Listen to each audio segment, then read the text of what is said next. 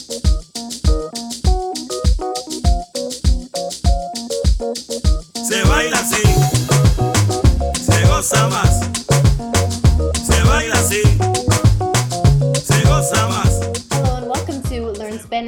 Boricua. My name is Kerry Brennan, and today, as with all of our even numbered episodes, we're in episode six today, we're breaking down the conversation from the previous episode. In episode five, we talked about Mujeres Ilustres de Puerto Rico, coming off of El Día, uh, Día Internacional de la Mujer, International Women's Day. I had taken a tour, and our podcast episode was about that. So if you haven't listened to it, you definitely want to listen to it before this episode. And if you have listened to it, you might even want to refresh so that as I'm going through some of the vocab and the examples of grammar and pronunciation, it's familiar to you. You have that connection of uh, memory helping all of these things cement a little bit more in the brain. I also thought it would be a good idea to re listen to episode five after this episode as well. You will have learned a lot more of the vocab that you need, right, to be able to understand. When I was learning a little bit of German a couple summers ago, and I knew the family vocab, right, because I started on Duolingo, I then listened to an audio that was talking about describing your family, right? How many kids there were, how many junge, junge, and Mädchen boys or girls uh, this couple had. So I was able to follow along that conversation, even though I was a complete beginner in German, because I knew the vocab, right? So know that a huge part that's blocking your understanding is just having to do the long process of building your vocab up after this episode you will have you will have first of all understood a lot more of the context of the episode because of how i'm going to be uh, going through the different examples and referring back to the conversation. Also you'll just have learned a lot more words that you'll be able to pick up in the conversation. So try listening to the last episode once more after you have been enlightened by today's episode. Okay? As always i'm going to re- recommend that you view this episode on youtube. It's really i think necessary from my perspective um, in as many years as a student in Spanish and many years as a teacher in Spanish to see a word written in order for it to help get in your brain. I know that when I'm in my conversation classes, if somebody asks for a word, I tell it to them and they haven't seen it yet that each time they come up needing that word again, they have to ask me, what was it again? What was it again? It's so totally different. Once they see the word written, they can access it and have a little bit more confidence in access it more from their brain and have more confidence in how they're saying it. So really think the visual piece is necessary. Hop over to YouTube. That link to view this episode in YouTube is in the podcast description. Without further ado, let's get into it. As always on our agenda, we'll be going over vocab from the episode. Don't have too much to talk about pronunciation wise, but to uh, something to offer. And then we'll be going over some beginner intermediate examples of grammar, upper intermediate, and advanced. Okay, first of all, I already uh, explained this in the intro of last episode, but let's talk about me hago un ocho. I found this picture when I put in Google hacerse un ocho uh, to make your make yourself an eight what it literally translates to uh, I, this picture came up and i thought well that's actually quite a good visual for what this phrase is trying to convey uh, as i told you guys at the beginning of the episode uh, in episode five that me hago un ocho is used in, here in Puerto Rico. I think it's used in other places too. For me, Google searching, it looks like it's in quite a few countries. I don't know how universal, but I don't think it's just here.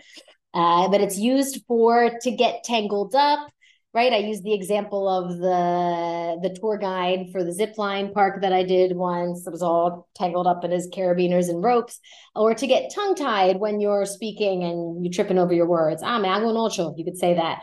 Um, I asked Alfredo about it, just phoning my native friend here, native boyfriend, and he said he also implied it could mean to get flustered.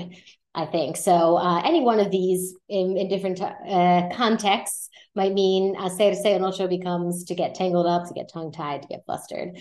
So why hacerse? Because we're seeing the verb hacer reflexively. Remember what I've said in the other episodes. I'm not going to go in depth into every single grammar topic that one phrase contains because otherwise this episode would be three hours long.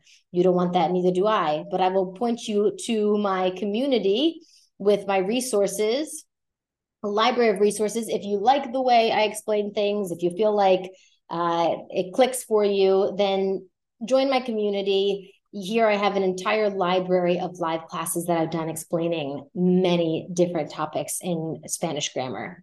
Okay, so check that out. We've already talked about reflex- reflexive verbs. I think have come up every single episode. Why? Because they're that common and you really need to have that good of a grasp on them. I have three live classes on reflexive verbs there. Uh, so please uh, feel free to check that out if you need more information on how the heck why does hacer have the say on it? How does it become me hago un ocho? How does it become te haces un ocho? Ella se hace un ocho. Ellos se hacen, se hicieron un ocho, etc. Another reflexive verb while we're at it, equivocarse. I think that you guys really need to take this phrase, put it down into your vocab, and have it be something that you can come up with pretty quickly. Why? Because we are humans and we are we don't always get information right. So you have to say, if I'm not mistaken, it's the human experience. If I'm not mistaken, right? Si no me equivoco, si no me equivoco, and you want to practice is that it comes out with a nice flow. Si no me equivoco, these two are going to kind of smush together. It's not going to sound like si no me equivoco, just because, just like we don't say if I'm not mistaken. If I'm not mistaken, si no me equivoco. All right. Equivocarse means to make a mistake, to mess up. Look at this. Está bien equivocarte en tu segundo idioma. Right now I'm speaking to you. It's okay to mess up or to make a mistake in your second language. Okay. Equivocarse, a reflexive verb. Don't know what to do with them? You already know. Check out my class on reflexive verbs.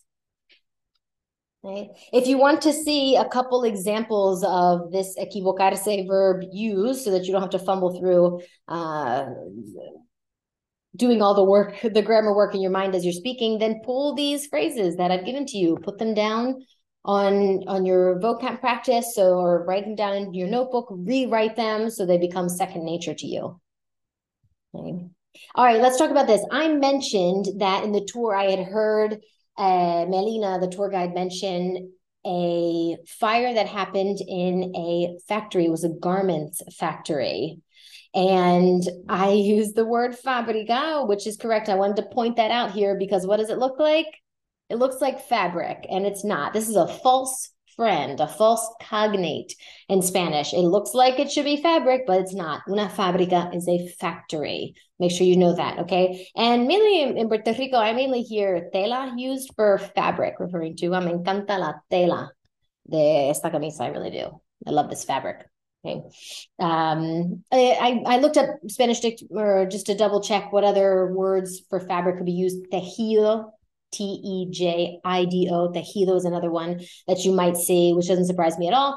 Tejido, uh, I think more maybe this is just because of my reality as a yoga teacher and needing to know anatomy. Tejido is also used as tissue, connective tissue, and tissue in the body would be tejido. So I think of it more in that context. But again, that might just be from my experience. Know that definitely tela is a safe one to use, and tejido you might want to have that in the back of your mind as well. All right. So I wanted to clarify since I said I thought that the International Women's Day maybe came because of this massive fire that there was in a factory, garments factory, where many women died.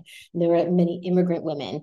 But that was not the whole story. That's one piece. What the reality is that El Día Internacional de la Mujer came from many, many uh, fights o- over history, many movements, many protests many groups of women coming around, fighting, coming together, fighting for their rights around the world. And that's why it became International Women's Day. It really was like this uprising, I think, on a global level of recognizing that women should have the right to vote, that they should have, you know, workers' right, wage rights, etc. So I wanted to just clarify because I didn't give the best information in the episode. I'm not a historian, I'm a Spanish teacher, but um, we can use this explained in Spanish so that I clarify uh, some of my confusion about where International Women's Day came from. So, el Día Internacional de la Mujer tiene sus raíces en el movimiento obrero de mediados del siglo XIX. Okay, so it has its roots, raíces, in this workers' movement, obrero. Obrero is uh, implying a worker. Um, in the mid 19th century, en un momento de gran expansión y turbulencias en el mundo industrializado. Uh, as we know, the Industrial Revolution was booming. That was certainly not the shining moment in history for uh, working conditions for people. We know that a pretty dirty period of time, um, and people suffered a lot in, in the workplace. So women en el que la mujer comenzó a alzar cada vez más su voz. So women were starting to raise their voice, right? Alzar su voz cada vez más you know, which literally is like each time more, but more and more. So they're more and more starting to raise their voice. Y en ese contexto, los historiadores coinciden en destacar, we're going to talk about the word destacar in just a moment, como antesada directa del Día Internacional de la Mujer, la marcha de mujeres que se vivió en Nueva York en 1908. Okay, so in this context, historians agree, coinciden is a little bit more formal way to say, to agree in highlighting as knows we're about to get into. We'll come back to this again.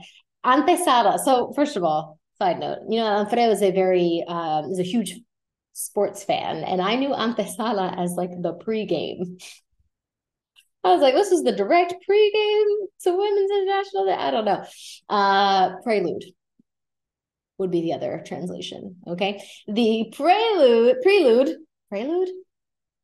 Don't judge my English. Okay, I know I have a lot of words floating around there. Eh, and the, the prelude to International Women's Day was this march, right, that happened in 1908 in New York, where more than 15,000 women protested, se manifestaron para pedir menos horas de trabajo, asking for less hours of work. Uh, you're working like 14 hours a day at that point, right? Mejores salario, better salaries, y derecho a votar, and the right to vote. El año después de ello, el Partido Socialista de América declara el Día Nacional de la Mujer, que celebra por primera vez en los Estados Unidos en el 28 de febrero. So we had a, a National Women's Day. Okay, after sometime after this march, not too far afterwards, was when the factory fire happened in the garments factory and many immigrant women were killed. So that information was there, but this march had already happened before that event. Okay. Now, I'm, and as I mentioned, this is from BBC, BBC, BBC News Mundo, BBC Noticias Mundo. Okay. World News. Uh, this was happening not just in the United States, it was also in, in Europe. They talked about a section in this article where they're talking about what's going on in Russia as well. Like I said, really a global phenomenon, which is pretty amazing. Um, en ese contexto, eh, irrumpe en escena una mujer que pasaría a la historia como la impulsora del Día de la, de la Mujer Internacional, la comunista alemana Clara Zetkin. Zetkin, my German pronunciation is not as good. Why? Because I haven't been practicing. I left my German journey because I decided it was going to be too confusing for my brain. Uh, all right, here's our a, a, German woman who came onto the, the scene, and she was going to become uh, known as the one who pushed for this first International Women's Day. Eh, Zetkin su sugirió la idea de conmemorar un Día de la Mujer a nivel global en 1910, right? She suggested this uh, idea to commemorate a Women's Day on a global scale in 1910 at this uh, International Women's Conference in Copenhagen. Un año después se celebra el primer Día Internacional de la Mujer, el 19 de marzo de 1911, reuniendo a más de un millón de personas en Alemania, Austria, Dinamarca y Suiza. Okay, that was when the first International Day was celebrated on March 19th in 1911. In 1975, la ONU, la eh, the United Nations, establece y celebra por primera vez el Día Internacional de la Mujer el 8 de marzo. Not until 1975 was the day officially named on the 8th of March, officially established the uh, International Women's Day. Okay? So, like I said, there's still more gaps. There's still a lot of things that were sort of contributing to what became uh, International Women's Day. If you would like to learn more about it in Spanish, go check out BBC News Mundo. All right, let's go back to our vocab. Destacar, the one that I just mentioned, is what we're going to start with right now. Destacar is a great word to have to emphasize, to stress, to highlight, not to stress in to stress out, to stress, to emphasize to highlight. Okay, we'll get to why this picture is here in just a minute. Mujeres Ilustres, the name of the episode. Ilustre is like distinguished. Okay, so distinguished women in history. That's what I was wanting to name in Puerto Rican history. name of the episode, right? Feminicidio, unfortunately. Um, this is feminicide. And I don't think that I mean it's it's obvious we know that things ending inside mean the killing of, but uh, I just don't think that this term is something that I've heard so much in English as I have in Spanish. And I think that it might be partly because of jargon and that we would say it in another way. But I think the sad reality is that this is a little bit more of something that's found in Latin America. Once I was listening to a podcast from here from Puerto Rico, and they were talking about it was after another shooting based in racism in the United States, and they talked about how you know racism is like our our issue, our thing as and he the man speaking Puerto Rican said as domestic violence, violencia contra la mujer, and feminicidios is our problem. You know, it's like the United States is dealing with racism and gun violence, and in Puerto Rico and in much of Latin America, it's um, a lot of violence against women. Okay, so I know that we would know what feminicidio or feminicide is, but I just wanted to point that out because again, it's not a term as much I think that we hear in in English. Uh, okay, um, Alfredo mentioned that he is. I just thought this was interesting that it said exactly the same way that you can imply someone is behind bars. Está tras las rejas. Está tras las rejas. So he's behind bars. We already knew. We were imply- talking about the the El Moralista um, that killed Valeria. Um, in that moment. So we knew that the he was implied, right? Las rejas are bars. And that's why I have this image here. This is very classic of Puerto Rican construction. You'll see these rejas, these bars in front of windows, um, in front of maybe a La Marquesina, a little garage there, the driveway, um, in front of the front door, in front of big windows here. So rejas, very common in Puerto Rican construction. And that is largely to prevent break-ins. Uh, okay, I want to talk about this phrase. I was really looking for what a disrespect was. And I remember trying to express that in times in the past and couldn't. It's because uh, it's more common to use this phrase, phrase, faltar el respeto. And I think that's uh, global in Spanish. It's not just in Puerto Rico. Faltar el respeto. So I said it was fue una manera de faltar el respeto de manera intencional, whatever. It was an intentional disrespect to the muralist. Okay, so faltar el respeto means to disrespect, right? Me estás faltando el respeto. Tú me estás faltando el respeto. You are disrespecting me. Okay, me estás, let's write that one down here. So you can see that me estás faltando en respeto. You are, see how that works? You are lacking respect to me. You're disrespecting me. A statement. I just wanted to go over this. As you might have heard in the episode, Alfredo and I kind of struggled to find a good uh, translation for the word statement. And it's because what he said, he said, statement in English tiene mucho peso. Tiene mucho peso. It has a lot of weight. When you say a statement, it's not just like, ah, here's your bank statement or here's a statement they made in the press. A statement is also something that you do, it's an act uh, that you're trying to convey something. So uh, a statement literally translated would be una declaración. That was what I suggested. Although again, I felt like that. I know that declaración means statement, but I don't know if it means in the way of I'm trying to convey a message. I know of it as the statement from the company, la declara- las declaraciones de la compañía. Oh, the statements from the company says this. Okay.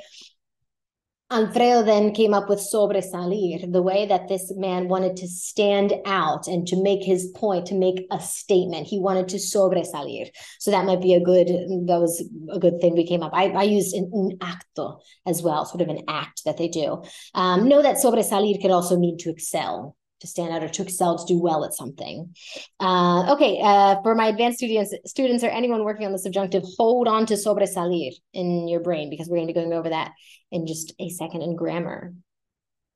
All right. So, eh, con razón, sorry, I've one more here at the bottom of the slide. Con razón, a good phrase to have. It means with good reason. Y con razón, Alfredo was talking about, you know, this uh, the day being celebrated, the different events that are going on to make sure that this day continues to have importance and relevance because there's still more work to do. Uh, he used con razón with good reason. Con razón can also be have the feel of no wonder. You know, if someone were to say, um, if you have a friend who works 12 hour shifts and also has three little kids and then you know you get together with them and she's she says i'm i'm exhausted. You could say con razón con razón no wonder. Right? With good reason it still implies that but maybe you might thought you know your english brain might feed you no wonder and you'll think how the hell do i say that? Con razón.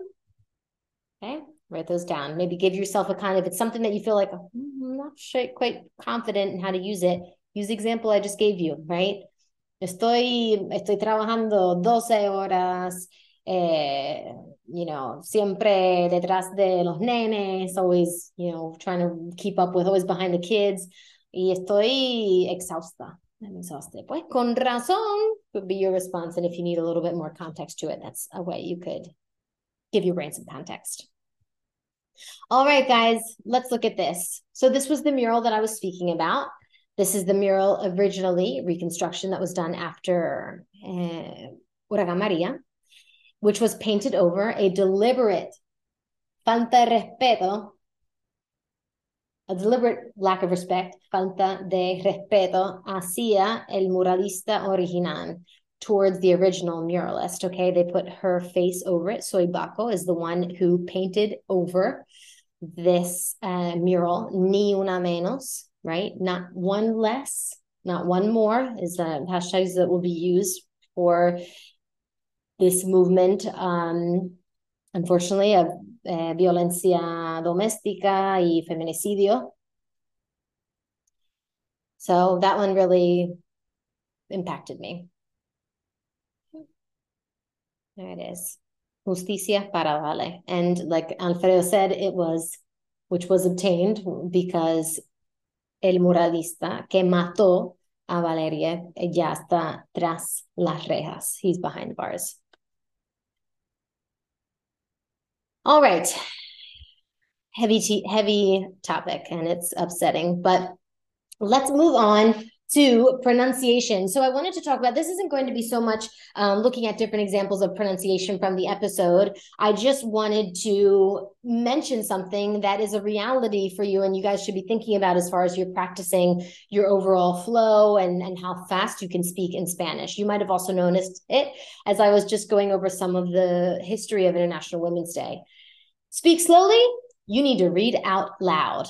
Okay, here's what happens, friends. I want us to listen real quick to where I read out the facts about Herminia Tormes Garcia, which was not at 1220. That was a note for it's at 17 seconds. Okay, let's listen here.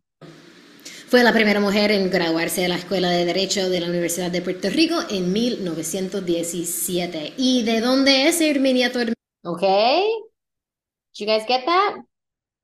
It was speedy, wasn't it? Let's listen one more time. We're going to go back a little bit. Okay. Era abogada eh, en Puerto Rico. Fue la primera mujer en graduarse de la Escuela de Derecho de la Universidad de Puerto Rico en 1917. Y Okay, so I think I was speaking pretty fast at that point. Why? Because you can read faster than you can speak, right? You cannot speak faster than you can read out loud. Let me take, I have uh, kept this on my t- desk just for this reason. And I'm sure you guys have done the exact same thing that I'm about to do. Caring for leather jewelry. To restore leather brilliance, rub a small amount of ink or virgin oil onto leather. Let it firm and then polish with a clean cloth until it shines. Never wet leather. If it does get wet, wipe with off cloth, let dry, follow those steps. When we're reading out loud, we can go read so fast. You cannot speak faster than you read because your brain is having to come up with the information as you're speaking. When you're reading, you don't have to come up with shit, right? You can just practice your overall speed because you're not having to produce.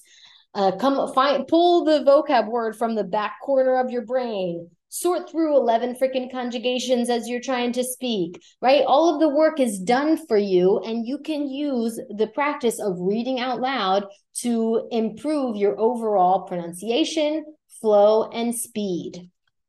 When I first came to Puerto Rico, it was in October of 2020, right? Yes. Wow. Uh, it was a month later that I started working in the yoga studio as a receptionist and also as a yoga teacher.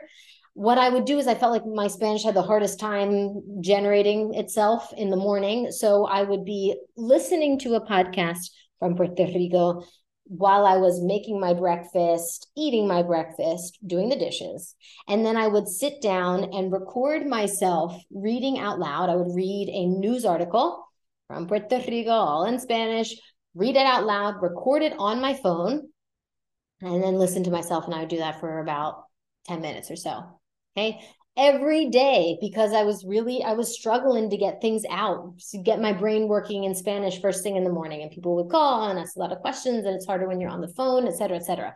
So I did that every freaking morning. Listen listen listen so that I get that my brain sort of starting to starting to work in in Spanish and also so that it helps with my pronunciation. When you have the input through your ear uh, it might come out better through your mouth right? So listen for a little bit and then record yourself reading out loud. You give yourself a lot of feedback on pronunciation. And, you know, if you're like, oh my gosh, that's cringy, I don't want to hear myself. Well, you think it's going to get better by not doing it? Do you think you're magically going to get better at pronunciation by not giving yourself feedback, by not practicing?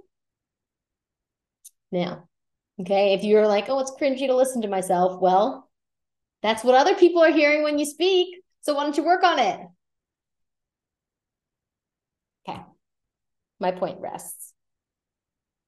I did it for uh, probably three to five months, pretty much every day, read out loud. I have the some of my, the recordings still on my phone to prove it. If you have an iPhone, and I'm sure that an Android would do the same thing, you have voice notes on your phone and they can be recording in the background. So, what I would do, I'm going to start recording here. Hello, it's recording me. Can you see that? There it is. Meanwhile, I can close this open up another article, it's still recording in the top hand corner. See that? The microphone's still on. So then I can go and open up Primera Hora and read a little bit about the cora, corozaleño Javier Figueroa se, se convierte en el primer boricua en ganar el Ironman 7.3 Puerto Rico. Woo! Okay. It's recording me this whole time. So you can do it right there on your phone. Look. It's been going all the time. Can you see that? 37 seconds of recording. Fabulous. Okay, I need to correct myself. I had never seen this word in Spanish before. And my English brain betrayed me because I said equidad, like equity. Equidad is what that should sound like. Equidad. Why? Because QUI and QUE will never make a W sound. Think of the word querer. Quiero. Quieres. It's not qui. it's not quieres. It's not querer. So it's not equidad either. It should be equidad. Mala mia. I was reading. All right. That's it for uh, pronunciation. You need to practice reading out loud. Okay, find something that if if you know that in a news article is going to have 50 of the 70 words are going to be things that you've never seen before. That might not be a great place to start because it's going to be too hard for you to find a good flow in reading when you're seeing a ton of new words. Everything you come across is a new word. So find something, uh, maybe a blog type post or find someone's social media posts and read those out loud. Okay. But you should be recording yourself out loud as if you're wanting to get better at pronunciation, flow, and speed. All right, let's look at this fun example. I'm so excited for this one. Beginner intermediate grammar. We're going to talk about terminar in the preterite and how it implies ended up, which is something we use all the time. Okay. Uh, we, I don't know who said this in the episode, but at some point someone said terminó siendo, which is it ended up being. Let's break that down. So terminar in the preterite. Right now, our subject is it. It ended up being. So we need to conjugate that in the uh, in the row or put that in our, our conjugation line of e, el, ella, usted. Okay, uh, that's also the it line. Like it has a lot of features would be tiene, just like she has a dog would also be tiene. Okay, so it goes in that third person group. Here we see the verb in the preterite for it, terminó, it ended up.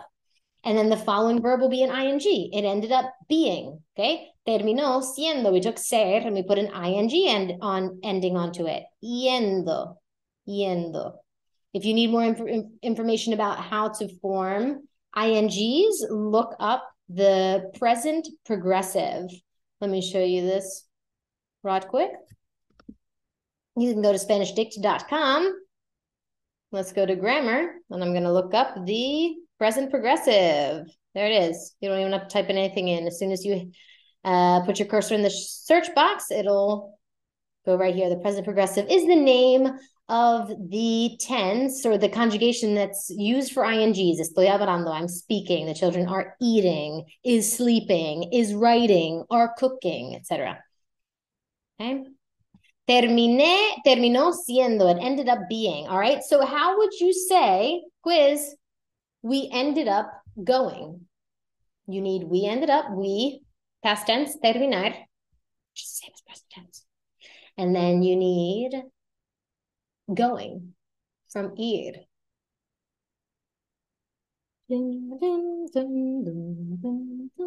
Have you come up with terminamos yendo?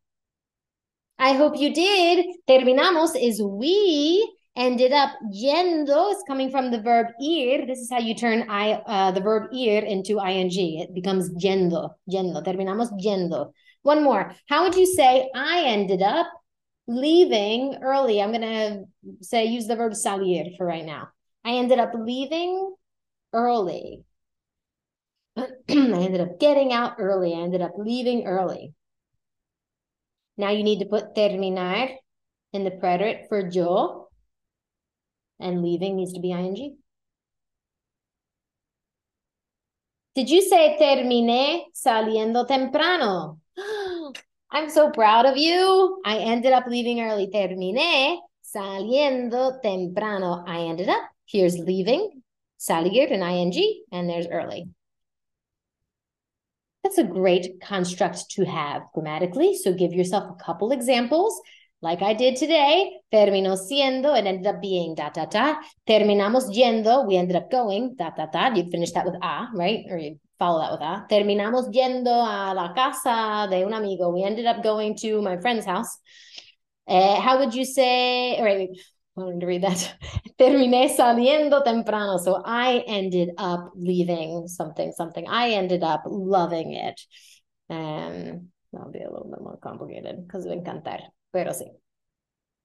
Right, give yourself some examples to practice on your cards. Oops, error. Grammar correction for Kerry B.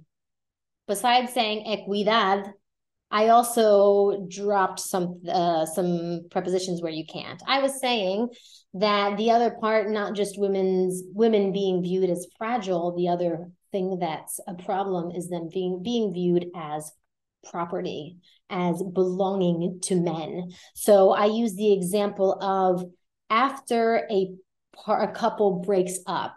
And I said, luego una pareja se deja. That means later a couple breaks up. I meant to say after. So luego de que is just like saying después de que. Después de que una pareja se deja, after a couple breaks up, if the man still thinks that he she is like his property and then is jealous because maybe she's with somebody else, that's where we can get into problems, right? So luego de que is exactly like saying después de que. They're both saying after. After a, a couple breaks up there's a whole lesson I could do just on después, después de, después de que. They all have slightly different uh, needs grammatically following those phrases. Is that for another day? I just got beeped at to hurry up. So, all right, moving on to intermediate grammar. Passive voice, just wanted to talk about this, highlight another time. I corrected myself in the episode on this uh, with this particular one. Okay, let's talk about the passive voice. So we're going to be using ser to form the passive voice in the examples that I'm about to go over now. So when I first was talking about going on the tour that we started on Calle Isabel, que es eh, que tiene nombre de mujer, que fue nombrado, is what I said, por la, la reina Isabel.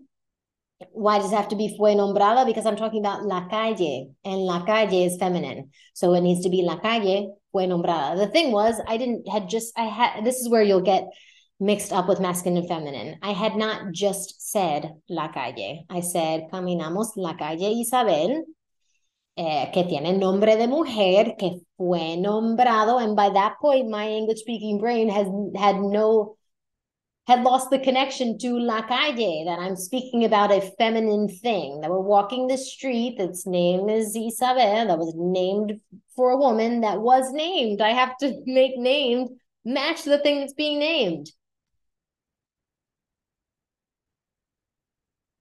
Masculine and feminine never stop sucking. Fue nombrada, it was named La Calle.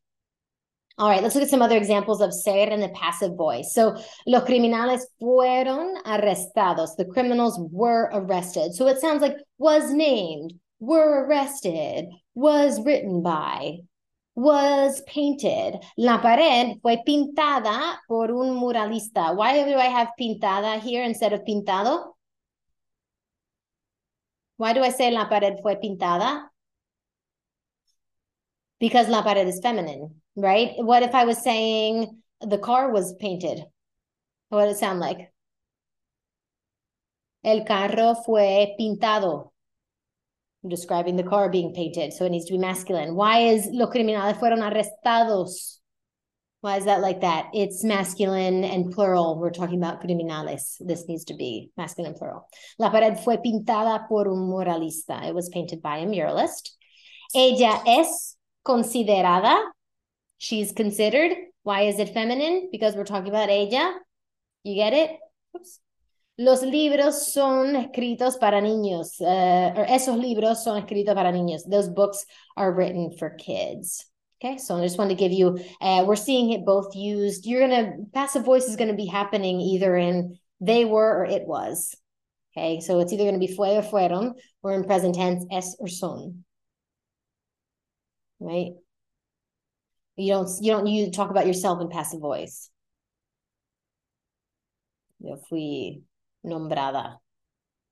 I was named. Los criminales fueron arrestados. Okay, so we've got eh, fueron, fue, es, and son. I just want to give you a, uh, examples of those and what constitutes one or the other. Right here, we're talking about plural things, so it needs to be fueron. We're talking about a singular, singular thing, it needs to be fue.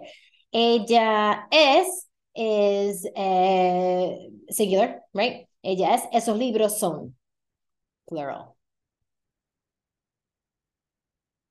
Ah, and one more for my intermediate grammar, intermediate students, which is how Spanish views accidents. Okay, so Alfredo says in this episode, se me escapa el apellido, uh, hablando de Valeria.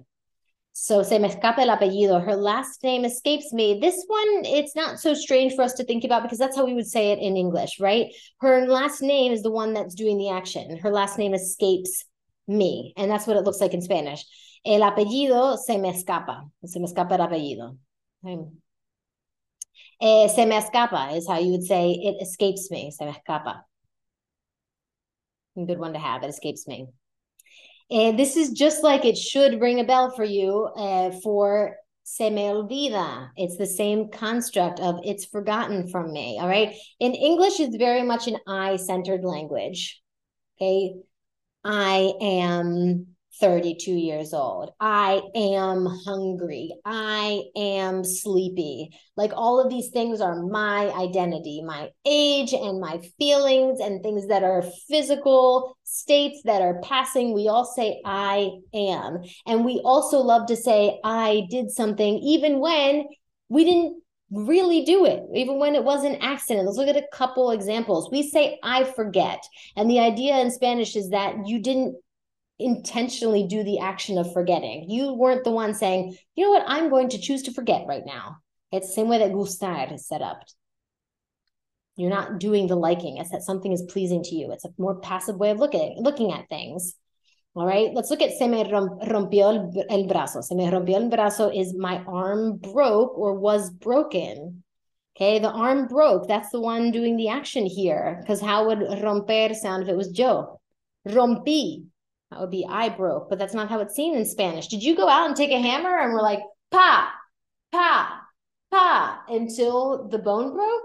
No, you didn't choose to do the action of breaking your arm. You weren't the one responsible for breaking your arm. You fell and your arm broke or something, right? We look at it like I broke my arm, even though I was not the one who deliberately decided to break my arm. In Spanish, it's not wouldn't be said like that. That sounds insane. It sounds like you tried to when go out and break your bone. This is that it happened. It was an accident. The bone broke. Let's look at uh, I dropped the cup. Did you go like this? I can't do this one because you don't know this. One of these metal ones. Did you go like this? I actually released my grip and purposefully dropped something onto the floor. No, you didn't. It fell from you.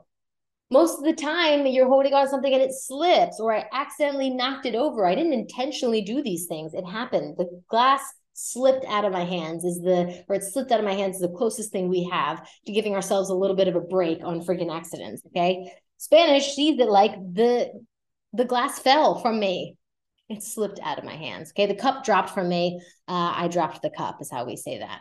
Right. So se me escapa el, el apellido is an easy one to see the connection because we would say the same thing too. Her name escapes me. The name of the movie escapes me. It's the name or it's her last name or whatever, the thing that's escaping. But in these other ones, it's harder for our English brain to maybe come up with this naturally because we think of everything like I forget, I broke my arm, I dropped the cup. And that's not how accidents are seen in Spanish.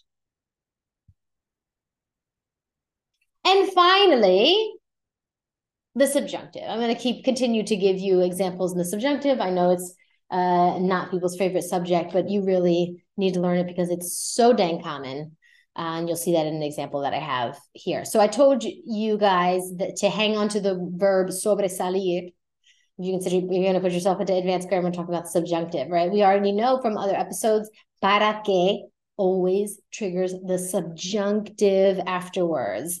Don't know what the heck the subjunctive is, and you feel like, okay, I'm intermediate in Spanish. I need to be facing this thing. Well, luckily for you, I have a live class on the subjunctive in my Spanish resource library. Where is it? When you use the subjunctive. And I really liked my live class there. So that might help you reading things in the subjunctive is hella confusing. Right? Reading things about grammar is it does not help a lot of the time. Having it explained to you, seeing examples, etc., is a much better way to uh, introduce yourself to this wild world of the subjunctive. Para que su palabra sobresalga is what Alfredo was saying when we finally got to how the hell we're going to say a statement. Salir, right? How do we get here? Well, you know, you're just going to treat this like you would treat the verb salir because that's what we're working with here. Uh, you in the subjunctive, you know, you have to put the verb in yo form first. Salir turns into salgo, and then you add on its uh, subjunctive ending, which is kind of like treating er verbs like ar verbs and vice versa. So this is salga, sobre salga is how we ended up getting there. So that his word or his statement stands out. Para que su palabra sobre, sobresalga.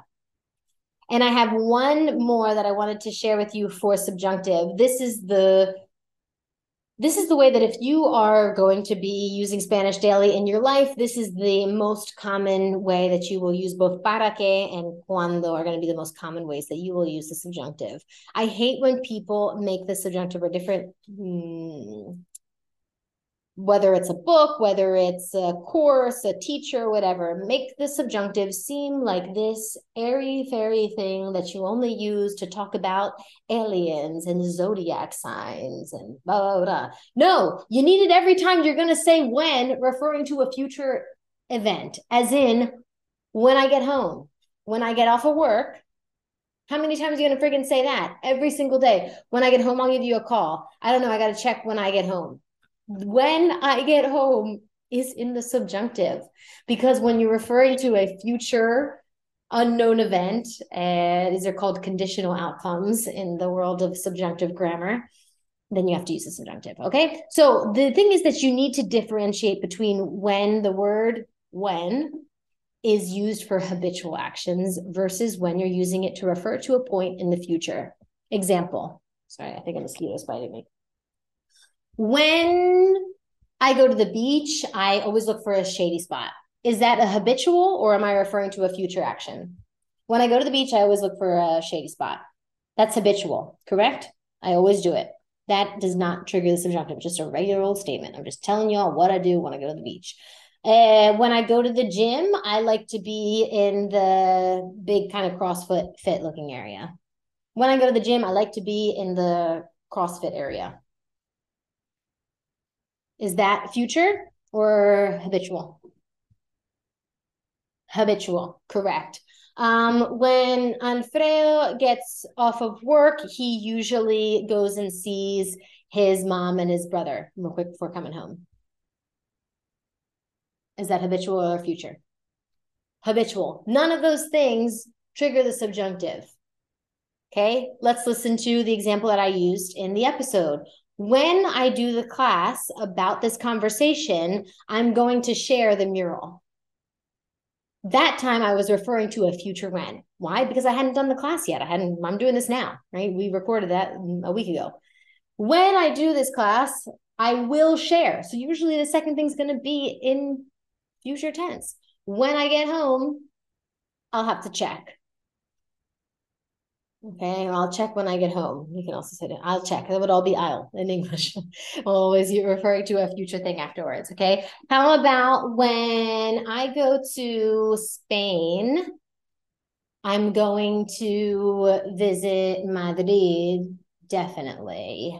And I'll see what other places I'd like to go to. When I visit Spain, I'm going to go to Madrid and for sure, and I got to think about what other cities. Is that habitual or future? Future, therefore it has to be subjunctive. Cuando visite a España. Okay. Cuando haga la clase. Cuando llegue a casa. When I get home. Te llamo. Te verifico. I'll, I'll double check like that. Okay. So know that that is one of your most common ways that you will be using the subjunctive day to day when you become bilingual. Gracias. Gracias. Thank you so much for listening. Uh, as always, follow me on social media, TikTok, Instagram, YouTube, as Instagram, I said that like Spanish. TikTok, Instagram, and YouTube at Kerry B, K R Y B E underscore. The link to follow me is there in the description. And also, I wanted to mention here with these lovely five stars uh, if you like what I'm doing, if you value the information that I'm giving, if you think that I'm, I'm doing a good job here for free, do me the kindness of giving this uh, podcast a five star rating on Apple Podcasts I think you can leave a review in Spotify as well. I um, only have Spotify so that I could share the link to these shows on Spotify. Otherwise, I am a YouTube premium gal and uh, listen to Apple Podcasts. So, uh, in the places where you can leave reviews or give a thumbs up, please do that to help my podcast get out there to more people and to let me know that you like the work that I'm doing here. I appreciate it very much. As you know, mm, for if you want to jump into my community, have access to that full resource library of classes, you will be able to do so also in the link tree, which is in the description there, where I uh, share the link to sign up for the community as well as doing some one on one coaching if you're interested in that. So check that out. Thanks so much, and we'll see you on in la próxima.